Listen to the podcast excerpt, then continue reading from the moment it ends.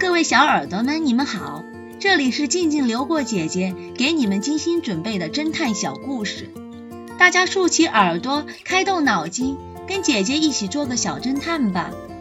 小侦探系列二百九十一，投机商人。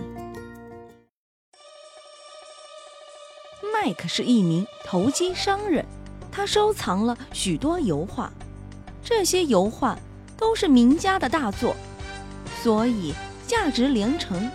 为了保证这些油画的安全，麦克还为他们投了巨额的保险。一天上午，麦克来到保险公司，说他家中的油画全部被抢走了，并且。还拿出了报案的证明，要求赔偿。保险公司认为理赔的金额过于庞大，也怀疑其中有诈，于是他们请 X 神探来帮忙调查。X 神探来到了麦克的家，请他再次的说明案发的经过。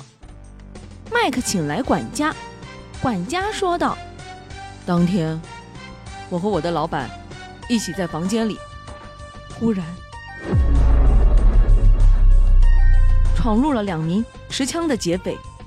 他们先将老板打晕了，然后用枪对着我的头，要我面对墙壁站好。接着，他们就开始抢话了。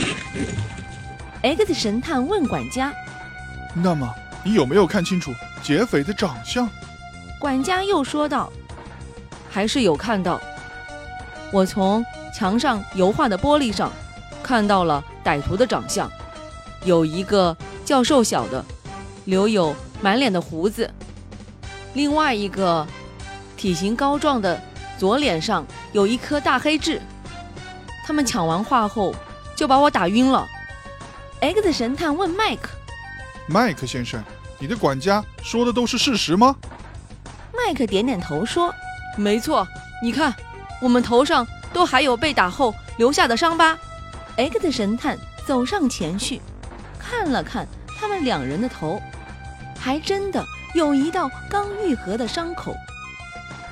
X 神探看完后，却笑着说道：“你们想用苦肉计来骗保险金吗？”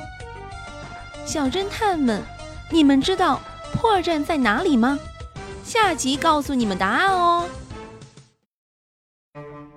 骗子袁一家，这个故事的真相是：一年生植物的寿命只有一年，它的全部生命现象——发芽、生长、开花、结果、死亡，都会在一年内出现并结束，所以它绝对不可能年年开花。结果。